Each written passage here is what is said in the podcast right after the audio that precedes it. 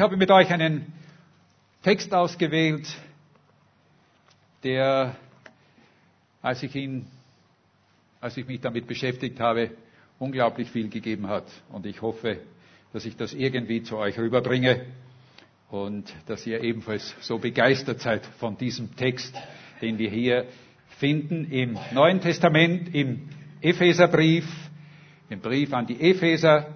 Wenn ihr eine Bibel habt, dann schlagt sie auf und sonst seht ihr auch den Text hier auf, dem, auf der Leinwand. Und ich lese daraus die Verse 3 aus dem ersten Kapitel, die Verse 3 bis 14 uns einmal vor. Gelobt sei Gott, der Vater unseres Herrn Jesus Christus, der uns gesegnet hat mit allem geistlichen Segen in der himmlischen Welt durch Christus. Denn in ihm hat er uns erwählt vor der Schöpfung der Welt, damit wir heilig und untadelig vor ihm sein sollten. In seiner Liebe hat er uns im Voraus dazu bestimmt, seine Kinder zu sein durch Jesus Christus, nach dem Wohlgefallen seines Willens, zum Lob seiner herrlichen Gnade, mit der er uns in seinem geliebten Sohn begnadet hat. In ihm haben wir die Erlösung durch sein Blut, die Vergebung der Sünden nach dem Reichtum seiner Gnade, mit der er uns überreich beschenkt hat, in aller Weisheit und Klugheit. Denn Gott hat uns das Geheimnis seines Willens wissen lassen nach seinem Ratschluss, den er zuvor in ihm gefasst hatte, um ihn auszuführen, wenn die Zeit erfüllt wäre, nämlich alles in Christus zu vereinen, was im Himmel und auf Erden ist.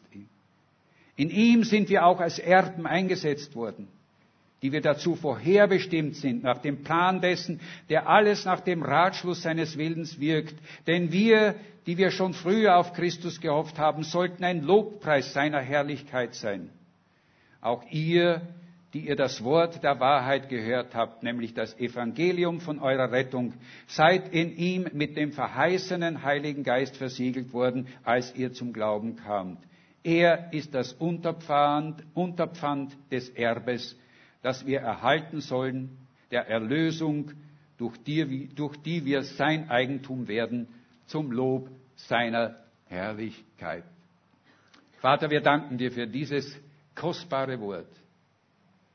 Und wir bitten dich jetzt, dass du durch deinen Heiligen Geist uns dieses Wort tief in unser Herz eingräbst, dass wir verstehen und begreifen, welchen Schatz und welchen Reichtum du uns in Christus, in Jesus gegeben hast. In deinem Namen bitten wir das. Amen. Vor einiger Zeit war eine tragische Notiz in einer Tageszeitung. Irgendwo, ich glaube es war in Amerika, fand man in, einem, in, einer, alten, in einer Wohnung die Leiche einer alten Frau, die Leiche müsste schon, muss schon länger in dieser Wohnung gelegen sein. Als Todesursache stellte der Beschauer, der Todes Totenbeschauer Unterernährung fest. Die Frau war, hatte zuletzt nur mehr etwa 24 Kilo gewogen und im Polizeibericht stand, dass die Wohnung, in der sie war, in einem Chaos war, dass es da in einem Zustand war, das Dreck war, wohin man schaute. Die Nachbarn der, gaben der Polizei bekannt, dass diese Frau öfters bei ihnen um Lebensmittel gebettelt hatte. Und ihre Kleider, die sie anhatte, waren Spenden von der Heilsarmee. Allen Anschein nach war diese Frau eine mittellose, arme und bemitleidenswerte Witwe. Aber man war sehr erstaunt, als man dann die Sachen, die sie, diese dürftigen Sachen, die man bei ihr fand, durchsuchte und dabei zwei Schlüssel fand von Schließfächern bei einer sehr renommierten Bank. Und als man diese Fächer öffnete, war man erstaunt, dass man darin Pfandbriefe fand und Sparbücher und Aktien zu einem Nominalwert von weit über 600.000 Euro. Im Schließfach der zweiten Bank fand man zwar keine Aktien, aber man fand sehr, viele, äh, viel, sehr viel Schmuck und Gold und auch, ähm, auch äh, Bündel an, an äh, Banknoten. Und als man alles zusammen addierte, fand man heraus, dass diese Frau weit über eine Million Euro an Guthaben hatte, die ihr offensichtlich ihr verstorbener Gatte hinterlassen hatte. Sie selbst schien von ihrem Wohlstand nichts bewusst gewusst zu haben. Und so starb sie als eine einsame und äh, verwahrloste, unterernährte Frau in einer dreckigen Drittklasswohnung. Warum erzähle ich diese Geschichte? Weil ich glaube, dass es unter uns Christen auch ähnliche Fälle gibt. Wir sind reich. Wir sind sehr reich. Wir sind übermäßig gesegnet als Christen. Und doch sind wir uns oft unseres geistlichen Reichtums nicht bewusst. Oder wenn wir uns dieses Reichtums bewusst sind, dann ist es uns irgendwie gleichgültig. Und ich muss sagen, ich bin einer davon. Es geht uns eigentlich wie den 2015 verstorbenen amerikanischen äh, Medien-Tycoon und, und äh, Multimillionär William Randolph Hearst, äh, der große Summen seines Geldes in Kunstwerke investierte, die er sammelte. Eines Tages hörte er von einem Kunstwerk, das ihn sehr faszinierte und er wollte unbedingt dieses Kunstwerk haben. Und so beauftragte er einen Agenten, er möge doch herausfinden, wo dieses Kunstwerk sich befinde und ob es möglich wäre, dass er es erwerben könnte. Kostenpunkt, keine Frage. Nach Wochen des Suchens kam dieser Agent zurück und sagte, er hätte dieses Kunstwerk ausfindig gemacht. Es war nämlich in der Kollektion, in der Sammlung von Hörst selbst, ohne dass er es wusste. Auch der Gemeinde in Ephesus ging es offensichtlich so ähnlich. Als Paulus 50 nach Christus zum ersten Mal nach Ephesus kam, fand er dort nur eine kleine Gruppe von Christen vor. Zwölf sind es, waren es ganz genau. Wir lesen das in der Apostelgeschichte Kapitel 19. Paulus blieb zwei Jahre in dieser Stadt, er predigte dort, er verdiente seinen Lebensinhalt als Zeltmacher. Und in der übrigen Zeit war er in der Synagoge, später dann in einem Haus äh, eines gewissen Tyrannus, das lesen wir auch alles in Kapitel 19, damit wollen wir uns jetzt nicht weiter beschäftigen. Paulus predigte dort. Und wie er selbst sagte, er predigte, äh, er, er sagt es ganz genau, ich habe es nicht unterlassen, den ganzen Ratschluss Gottes zu verkünden. Die Leute wussten alles. Er hatte sie über alles informiert. Sie kannten Christus, sie kannten die, die, äh, das, den Heilsplan des Vaters und sie hatten es auch angenommen. Aber irgendwie war ihnen das alles gleichgültig geworden. Zehn Jahre später, Paulus selbst war in Rom wahrscheinlich unter Hausarrest gefangen. Irgendjemand von seinen Mitarbeitern, wir wissen nicht, ob es Timotheus war oder der Tychikus, äh, jedenfalls irgendjemand war dort in der Gemeinde in Ephesus und kam zurück und berichtete Paulus von dem Zustand dieser Gemeinde und sagte, es ist alles in Ordnung, sie sind gut organisiert, sie haben alles unter Kontrolle, aber es fehlt etwas. Es fehlt etwas von der Begeisterung, die du ihnen gegeben hast oder die, du, äh, die sie gehabt haben, als du bei ihnen warst. Es fehlt ihnen etwas. Und so entschloss sich Petrus, äh, Paulus, einen Brief zu schreiben. Er schrieb ihnen diesen Epheserbrief. Und es ist einer der schönsten und wertvollsten Briefe im ganzen Neuen Testament. Voll von tiefen und fundamentalen Wahrheiten, was es nämlich bedeutet, Christ zu sein und Christus nachzufolgen. Jemand hat einmal über diesen Brief gesagt, was Paulus hier schreibt, ist Theologie als Musik. Und besonders sind es diese ersten 14 Verse im ersten Kapitel. Es ist wie eine Ouvertüre zu einer Oper, in der alle musikalischen Themen, die dann im Rest vorkommen, des Briefes vorkommen, bereits anklingen. Es ist ein Brief voller Ermutigung und Zuspruch und gleichzeitig aber auch Ermahnung.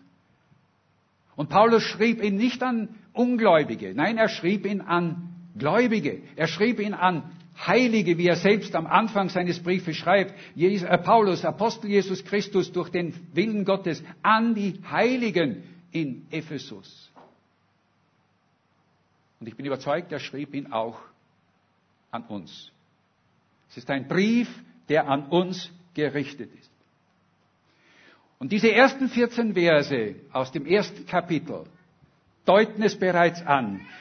Er überschlägt sich regelrecht in dem, was Paulus hier sagen will. Äh, es ist ein einziger langer Satz.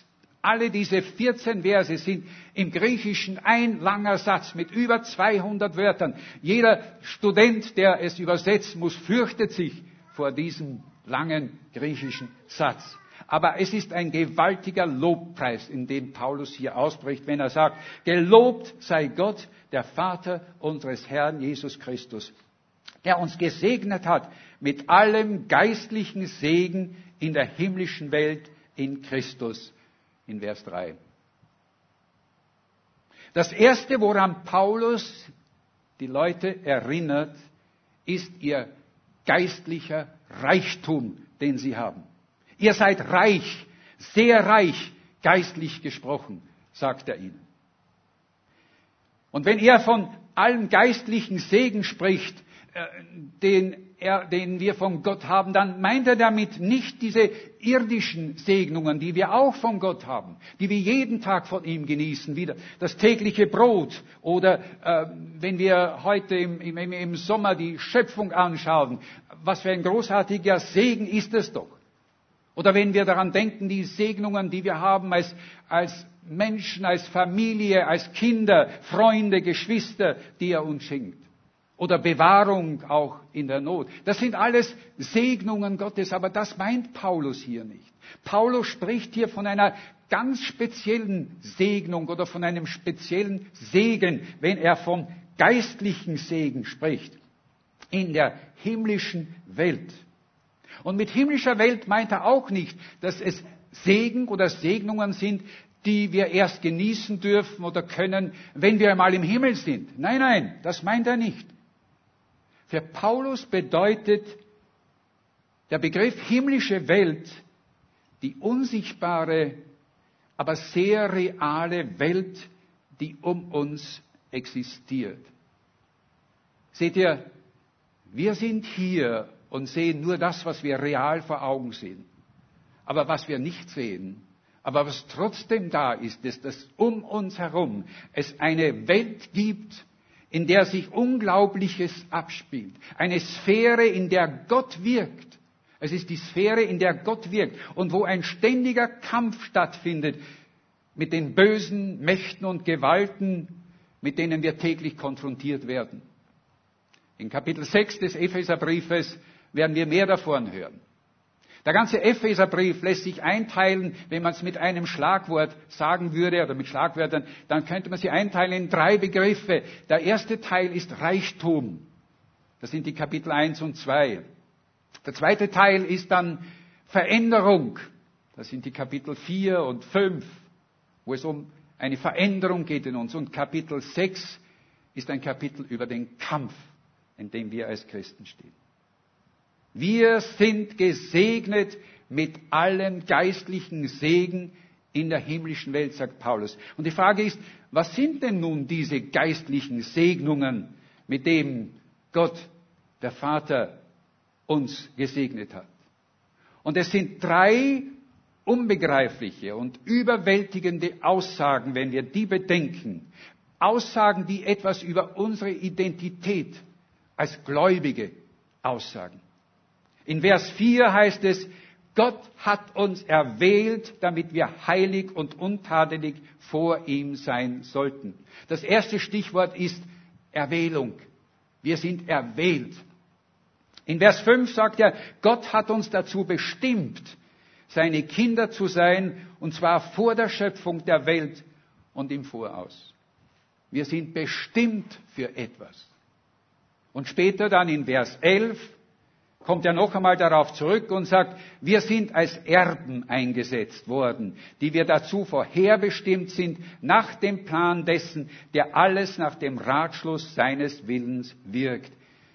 Wir sind eingesetzt zu etwas. Drei wesentliche Begriffe, die etwas über unsere Identität als gläubige Christen aussagen.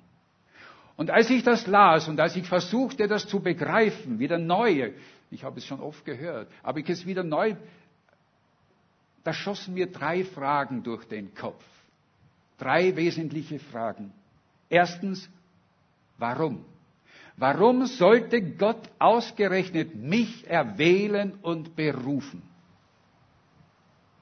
Zweitens, wie kommt es dazu, dass ich ein Kind Gottes geworden bin? Und drittens, was tut dieses Wissen, dass ich ein Kind Gottes bin, dass ich von Gott erwählt bin und bestimmt bin als Erbe? Was tut es mit mir eigentlich? Was macht es mit mir? Erste Frage ist, warum sollte Gott uns wirklich erwählen? Und noch dazu vor Anbeginn der Schöpfung, wie es heißt. Vor Anbeginn der Schöpfung hat er uns erwählt. In seiner Liebe hat er uns voraus dazu bestimmt, seine Kinder zu sein. Die Antwort ist, nicht weil ich so ein guter Mensch bin, das konnte ich nicht vor der Schöpfung. Auch nicht, weil Gott schon wusste, dass ich vielleicht ein gutes, frommes Material einmal werde, das er dann verwenden konnte äh, zur Verkündigung und zu anderen Diensten. Nein, nein, auch das nicht. Vers 4 sagt es uns ganz deutlich, was hier am Ende von Vers 4 sagt es uns ganz deutlich, was der Grund Gottes war. Erstens, es war seine Liebe zu uns. Es war seine Liebe zu uns, bevor wir überhaupt noch existierten. Und das Zweite, es war sein, es heißt hier, nach dem Wohlgefallen seines Willens. Es, es hat ihm einfach Freude gemacht. Es hat ihm Freude gemacht, uns zu schaffen und in uns ein Gegenüber zu finden. Das war für Gott so etwas wie, ja, äh, ein Erlebnis, etwas Großartiges. Seht ihr, wir fragen uns manchmal, wer ist Gott eigentlich? Was ist Gott? Was ist Gott? Und wir haben dann viele Antworten darauf, was Gott ist. Äh, er ist der Schöpfer. Ja, er ist der Schöpfer. Er hat alles geschaffen. Er, er ist allmächtig. Er kann alles bewirken. Er kann alles tun. Ja, auch das. Er ist König. Er ist alles diese Dinge. Aber wenn das alles ist, was wir über ihn sagen können, dann übersehen wir eigentlich das Wichtigste und das Wesentlichste. Er ist neben all diesen Dingen, die wir hier immer wieder aufzählen, ein liebender Vater. Ein Vater. Er ist eine Person, er ist einer, der uns gegenüberstehen möchte und der mit uns eine Beziehung haben möchte. Er hat uns so geliebt, dass er uns geschaffen hat, er hat uns schon geliebt, bevor wir überhaupt existiert haben. David schreibt das im Psalm 139, Vers 16, wo er sagt, Deine Augen sahen mich, als ich noch nicht bereitet war. Und alle Tage waren in dein Buch geschrieben, die noch werden sollten und von denen keiner da war. Gott hat uns bereits im Auge gehabt vor dem Tag der Schöpfung der Welt. Und das ist doch unfassbar. Wie groß muss Gottes Liebe für mich, für uns Menschen sein, wenn er so von uns denkt? Wie kommt es dazu, dass wir dann Kinder Gottes werden? Es ist euch auch vielleicht aufgefallen in diesem Text, wie oft ein Begriff immer wieder vorkommt. In Christus in Christus. Mehr als elfmal kommt dieser, dieser Begriff vor. In Vers 3 lesen wir bereits, in Christus hat er uns gesegnet. In Vers 4, in ihm hat er uns erwählt. Und im Laufe des Textes gibt es noch eine Reihe von anderen Stellen, wo wir diesen selben Ausdruck befinden. Aber was bedeutet in Christus sein? Nun, die Antwort ist, es bedeutet, dass alles, was Jesus an Segnungen erwirkt hat, was er als der Sohn Gottes erwirkt hat, auch für uns von Bedeutung ist und uns gehört. Alle Privilegien, aller Reichtum, alles das, was Jesus hatte, die Kraft, die er hatte, mit denen er äh, Kranke heilte, Dämonen austrieb, die stehen uns zur Verfügung in Jesus Christus.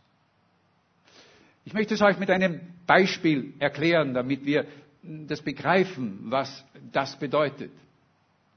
Am 29. April 2011, da heiratete Prinz William in England äh, Kate Middleton.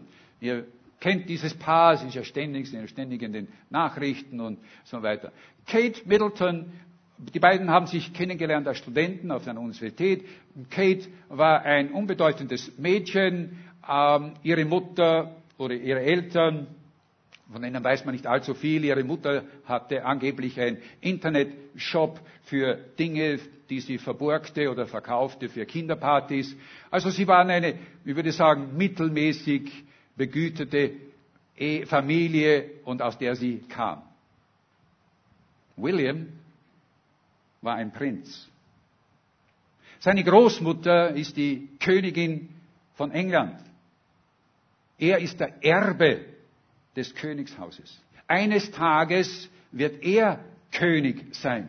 Er hat ein Millionenguthaben, er hat viele Häuser und er besitzt viele Schlösser. Kate hatte wahrscheinlich, bevor sie ihn kennengelernte, nicht die geringste Ahnung, dass sie eines Tages Zugang haben würde zum Buckingham Palast. Ja, vielleicht als Besucher, ja, das schon mit einer geführten Tour, aber nicht einen freien Zugang. Doch von dem Augenblick an, als Kate mit Prinz William verheiratet war, gehörte alles, was William gehörte, auch ihr. Sie hat alle die Rechte, die er hat, ebenfalls bekommen. Sie trägt einen Adelstitel, Herzogin von Cambridge. Und sie ist mit ihrer Ehe Teil der königlichen Familie geworden. Und seht ihr, das ist das, was Jesus für uns bedeutet. In ihm sind wir Teil einer großen königlichen Familie des Volkes Gottes geworden. Wir haben Zugang zum Vater. Wir dürfen zu ihm Vater sagen, der, zu dem er Vater sagt. Wir haben die gleichen Rechte, wir haben die gleichen Segnungen, wir haben die gleichen Dinge, die Jesus für uns erworben hat. Die einzige Voraussetzung ist, dieselbe Voraussetzung, die es für Kate auch war. Sie musste mit William verheiratet sein. In Jesus sein bedeutet, mit ihm in einer engen Herzensbeziehung zu stehen. Und das ist die Voraussetzung dafür. Als Kinder lehrten uns, lehrten meine Eltern uns ein Kindergebet, das wir jeden Abend beim Schlafengehen immer wieder aufsagten. Es war ein sehr einfaches Gebet und wir kannten es und wir sagten es. Aber es sagt sehr viel aus. Mein Herz ist rein. Nein, ich bin klein. Mein Herz ist rein. Es soll niemand drin wohnen als Jesus allein. Einfache Worte. Aber im Grunde genommen drücken sie das aus, was es bedeutet, in Christus zu sein. In Christus zu sein bedeutet, dass wir Christus angenommen haben.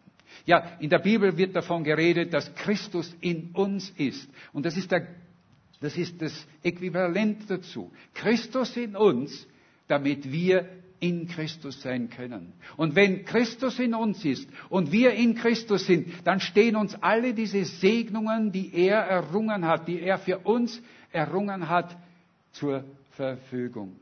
Wenn wir ihm unser Leben anvertrauen dann haben wir Anteil an all diesen Segnungen. Und durch ihn haben wir das Vorrecht, ein Kind des Vaters zu sein. Amen.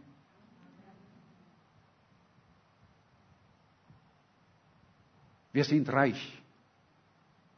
Wir sind unglaublich reich Aber das ist noch nicht alles. Das Zweite ist, wir sind auch wertvoll. Wir sind wertvoll. Wir sind nicht nur reich, wir sind auch wertvoll in Gottes Augen. Wir sind so wertvoll in Gottes Augen, dass er uns erwählt hat, damit wir heilig und untadelig vor ihm sein sollten. Die Betonung liegt hier auf damit, damit wir heilig und untadelig vor ihm sein sollten. Tadelig und heilig und untadelig zu sein, ist nicht die Voraussetzung sondern sie ist eine Folge von dem. Sie ist eine Folge von dem, was Christus für uns getan hat.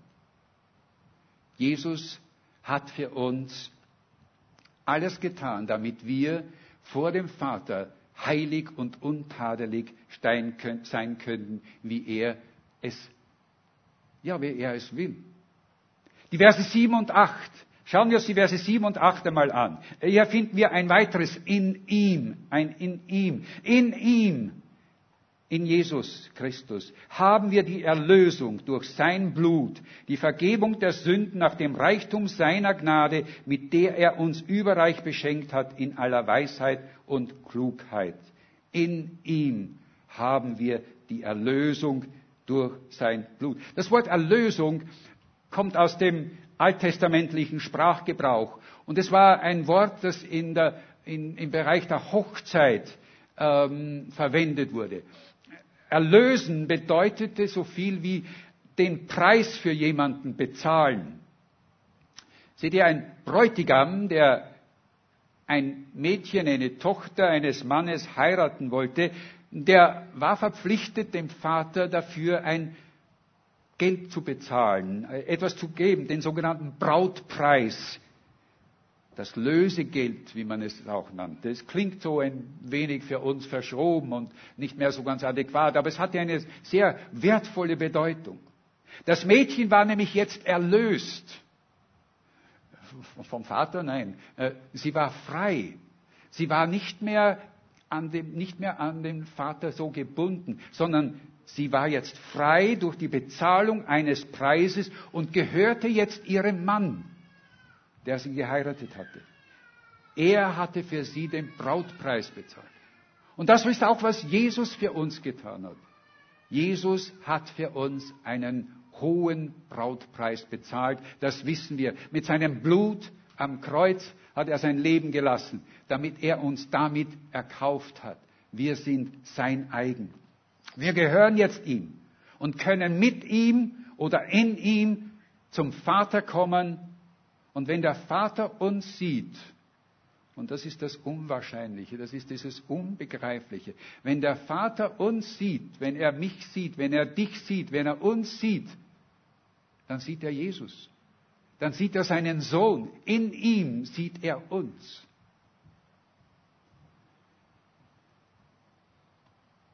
Der Sohn eines Vaters war jahrelang im Krieg in Vietnam und über längere Zeit hatte der Vater nichts von seinem Sohn gehört.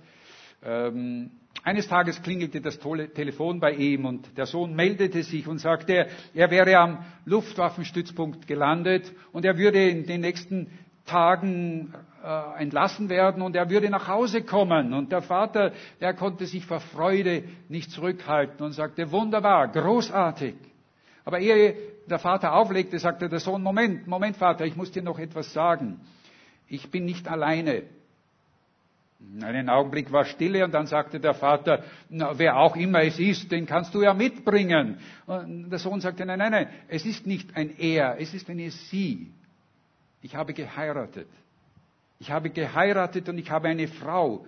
Wunderbar, sagte der Vater. Bring sie mit. Wie auch immer sie heißt und wie auch immer sie aussieht, sie ist herzlich auch willkommen bei mir in meinem Haus. Und dann sagt er, das ist aber auch noch nicht alles. Das ist noch nicht alles, denn auch ihre Schwester ist mitgekommen. Und die Schwester hat einen Mann und sie haben gemeinsam sechs Kinder. Worauf der Vater sagte, bring sie alle her.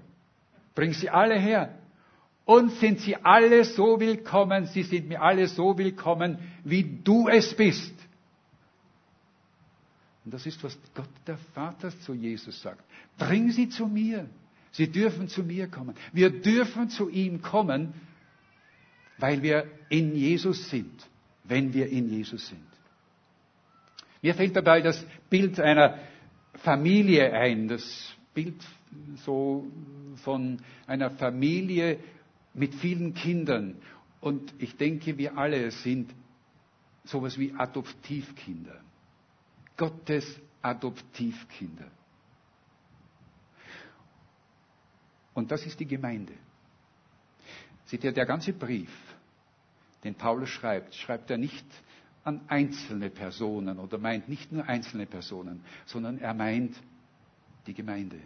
Die Gemeinde in Ephesus steht für ihn da. Und diese Gemeinde ist diese Familie, diese Summe aus all den Adoptivkindern, die Gott hat. Wir sind Adoptivkinder und sind in dieser Gemeinde. Diese Gemeinde ist eigentlich das Eigentum Jesu.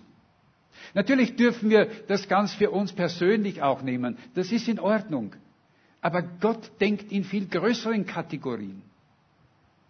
Seine Erwählung, von dem er hier redet, ist nicht nur eine Erwählung eines einzelnen Menschen, nicht nur von Hans und von Maria und von Josef, nachdem die vorige Woche getauft worden sind, sondern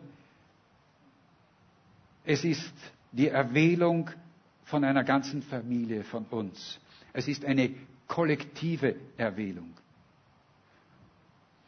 In Vers 9 und 10, und wir haben leider nicht die Zeit dazu, dass wir uns damit mehr beschäftigen, aber äh, in diesen zwei Versen, wir werden, wenn wir die Möglichkeit, wenn ich die Möglichkeit habe, darüber ein anderes Mal sprechen, spricht er über das. Und er spricht nicht nur über ähm, über das, was ähm, ja die Einzelnen zusammen sind, sondern er spricht hier auch über die Beziehung zwischen den Judenchristen und den Heidenchristen. Also da gibt es sehr viel zu sagen. In Kapitel 2 ähm, und 3 geht Paulus ja näher darauf ein, aber das sparen wir uns auf. Aber eines ist noch wichtig. Eines ist doch wichtig. Die Kindschaft bedeutet nicht nur, dass wir viele Segnungen und Privilegien haben, sondern sie bringt auch eine Verpflichtung mit sich. In Vers 12 heißt es, in ihm sind wir auch zu Erben eingesetzt worden, die wir dazu vorherbestimmt sind, nach dem Vorsatz dessen, der alles wirkt nach dem Ratschluss seines Willens. Seines Willens wozu? Damit wir etwas seien zum Lob seiner Herrlichkeit, heißt es. Wir haben in Vers 4 bereits gehört, denn er hat uns erwählt, damit wir heilig und untadelig vor ihm sein sollten. Wir haben gesagt, das ist nicht etwas, was wir geschaffen haben, sondern das ist etwas, was Jesus für uns erschaffen hat. Aber unsere Aufgabe ist es, in dieser Erwählung, in dieser Heiligkeit, in dieser Untadeligkeit auch unser Leben zu stellen und es zu leben. Und das werden wir ebenfalls in einem eigenen, in Kapitel 5, Kapitel 4 und 5 spricht Paulus darüber, über diese Veränderung. Die Veränderung, die uns in uns entsteht, indem wir heilig und dann untadelig vor ihm stehen. Wir sind Kinder eines Königs. König Elisabeth von England hat einmal von ihrer Kindheit erzählt. Ich habe davon gehört.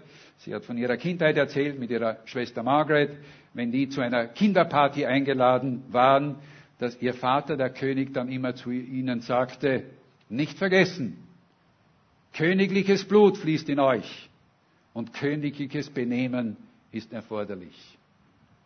Gott möchte auch von uns, dass unser Leben zum Lob seiner Herrlichkeit dient und geführt wird.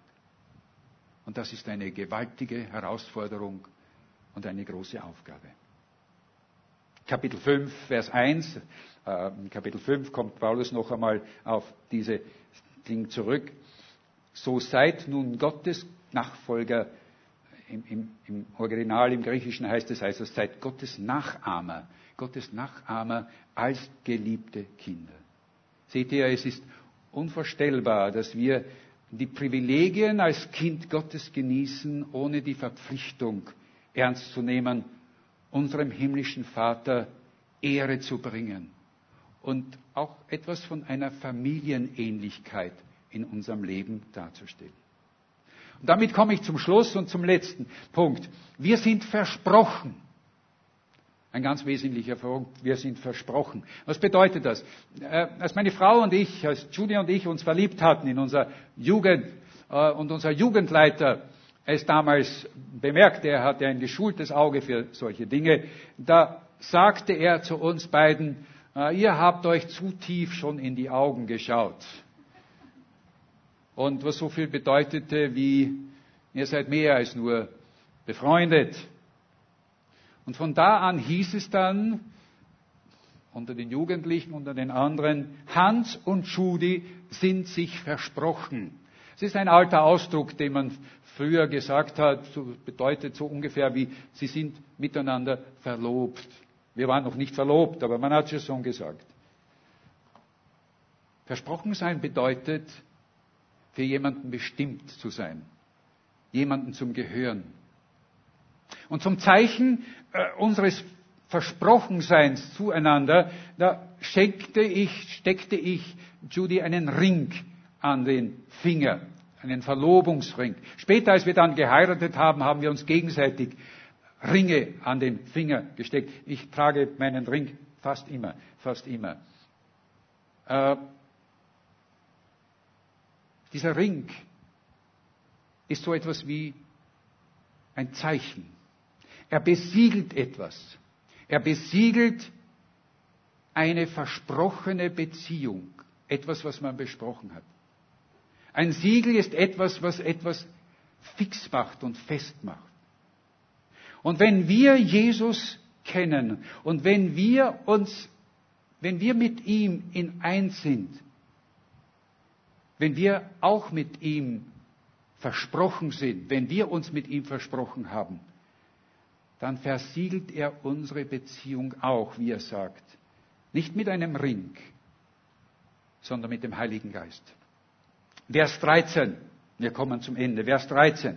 Auch ihr, die ihr das Wort der Wahrheit gehört habt, nämlich das Evangelium von eurer Rettung, seid in ihm mit dem verheißenen Heiligen Geist versiegelt worden, als ihr zum Glauben kamt. Während der Ehering an meinem Finger so ein sichtbares Siegel ist, hat Gott uns mit dem Heiligen Geist einen unsichtbaren, ein unsichtbares Siegel auf unser Herz gedrückt.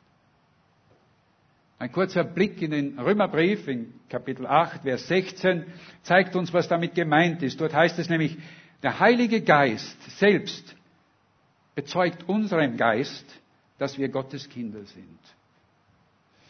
Der Heilige Geist gibt uns diese Gewissheit und diese Bestätigung. Wir sind Gottes Kinder und niemand kann sie uns wegnehmen, diese Bestätigung. Lasst euch niemals einreden, ich weiß noch gar nicht, ob ich wirklich ein Kind Gottes bin. Der Heilige Geist gibt uns diese Bestätigung in uns drinnen. Es ist, er gibt uns die Bestätigung, die wir im Herzen tragen, dass wir Jesus gehören. Zurück zum Epheserbrief, Vers 14. Er, der Heilige Geist, ist der Unterpfand des Erbes, das wir erhalten sollen, die Erlösung, durch die wir sein Eigentum werden, zum Lob seiner Herrlichkeit. Wir sind Gottes Eigentum. Wir sind Jesu Eigentum. Wir tragen den Namen seines Sohnes. Der Heilige Geist bestätigt uns, dass wir Jesus Eigentum sind. Und gleichzeitig ist er aber auch ein Vorgeschmack auf das, was uns in der Ewigkeit noch erwartet. Er ist ein Unterpfand, der Heilige Geist. Das Wort für Unterpfand im Griechischen bedeutet auch so viel wie ein Verlobungsring. Ein Verlobungsring ist noch nicht die Hochzeit. Er verspricht die Hochzeit. Ein Unterpfand ist eine Garantie, eine erste Anzahlung von dem, was noch kommen wird. Und der Heilige Geist sagt uns auch, es kommt noch etwas Großartiges, Wunderbares auf euch zu in der Ewigkeit. Etwas, was ihr nicht beschreiben könnt, nämlich die Erlösung, durch die wir sein Eigentum werden zum Lob seiner Herrlichkeit. Was für eine gewaltige Botschaft liegt doch in diesen ersten 14 Versen. Wenn Paulus uns hier erinnert an den gewaltigen Reichtum, den er hat, den, wir zur Verfügung haben. Wenn er uns erklärt, was es bedeutet, in Christus erwählt zu sein, Gottes Kinder zu sein und nicht zuletzt diese Hoffnung auf etwas großartig Wunderbares in der Ewigkeit. Und doch, so vertraut wir mit dem allen sein können, es trifft uns vielleicht nicht mehr so im Innersten. Es reißt uns nicht mehr vom Sessel. Seht ihr, während all dem, was ich gesagt habe, ist niemand von aufgesprungen und hat gesagt, Halleluja, wunderbar, großartig.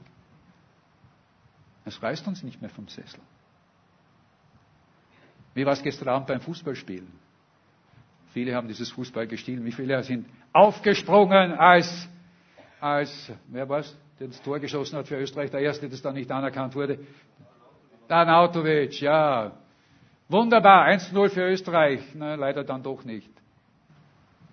Warum reißt uns das nicht vom Hocker? Das ist die Frage. Denn das war offensichtlich auch der Fall mit der Gemeinde in Ephesus. 20, 30 Jahre nachdem Paulus ihnen diesen Brief geschrieben hat, erhielten sie noch einen Brief. Einen Brief von Jesus selbst, den wir in der Offenbarung in Kapitel 2, Vers 4 finden, wo Jesus der Gemeinde sagt, ich habe gegen dich, dass du die erste Liebe verlässt oder verlassen hast. Und er meinte damit alles das, was Paulus, der Apostel Paulus euch vor mehr als 20 Jahren oder 40 Jahren schon gebracht hat, was euch einmal berührt hat und begeistert hat. Wo ist das jetzt? Ich spüre nichts mehr von dieser Freude und es ist Erstaunen wie damals. Und ihr, ich muss euch jetzt ein Geständnis machen. Als ich diese Predigt vorbereitete, war ich selbst schockiert darüber, wie wenig mir das eigentlich bedeutet. Und ich habe zu Gott gesagt, ich will nicht darüber predigen, wenn ich nicht selbst ergriffen bin von diesen Dingen, die du uns hier gibst. Bitte gib mir wieder diese Freude und Erstaunen, was ich dir wert bin, dass ich dein Kind sein darf. Und deshalb ist meine Frage und mein, meine Bitte und meine Aufforderung auch an euch heute. Wollt ihr auch dieses Staunen wieder neu bekommen? Wollt ihr auch wieder ergriffen sein von dem, was uns hier in diesem Abschnitt, in diesen 14 Versen gesagt wird? Dann dürfen wir zu Gott kommen und ihn bitten. Er möge uns doch wieder neu ergriffen sein lassen von all dem, was er uns sagt. Während das Lobpreisteam herauskommt und wir ein Lied miteinander singen, das ein sehr herausforderndes Lied ist, das sage ich gleich dazu. Denn in diesem Lied, wenn wir es singen, sagen wir Dinge, die wir uns gut überlegen sollten, ob wir sie wirklich meinen.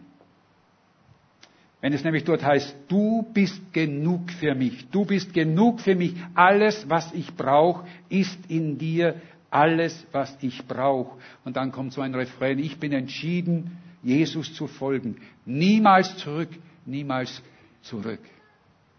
Uh, das sind schwere Worte. Aber wenn wir singen, dann können wir es wie einen Lackmustest eigentlich anwenden und sagen, stimmt das wirklich bei mir? Bin ich dort oder stehe ich noch weit entfernt? Berührt es mich eigentlich gar nicht mehr, was Paulus hier schreibt? Ich möchte beten.